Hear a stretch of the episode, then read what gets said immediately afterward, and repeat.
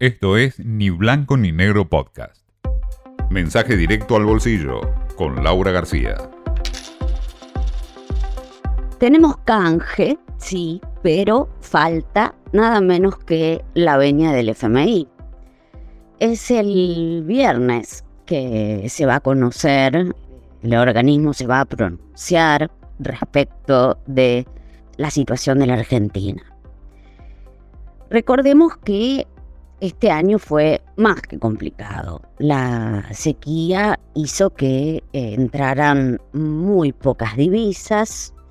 Esto hizo que hubiera pocas exportaciones y se agravó por estos programas de incentivo que bajaron las retenciones, con lo cual las percepciones impositivas eh, fueron menores.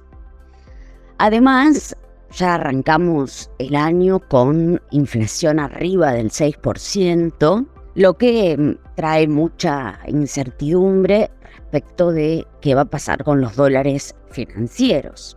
En ese sentido se anunció un canje, ya ha habido otros, bonos en eh, dólares globales, siempre que decimos globales son en dólares y ley extranjera, otro en pesos, siempre, ¿no? Eh, como un mecanismo para que el tesoro pueda financiarse.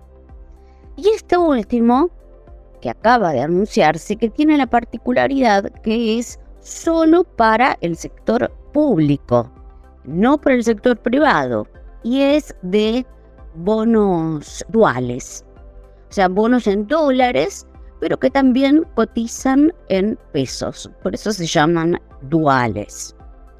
Y se incluye bonos en dólares ley local que se utilizan mucho para hacer el contado con liquidación, justamente para darle mucha liquidez, para aumentar los negocios en esa plaza, que es legal, y de esa manera controlarla, eh, evitar variaciones bruscas en el precio, en la medida en que haya muchas transacciones y no unos pocos jugadores que puedan hacer con el precio lo que quieran. Bueno, pero falta que el fondo diga, bueno, está bien, háganlo.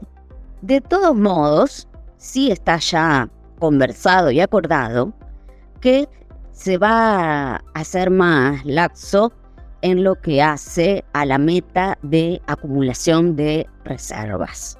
No se pueden juntar dólares, no hay de dónde. Por más incentivo que se le ponga a los exportadores, no hay, no hay manera.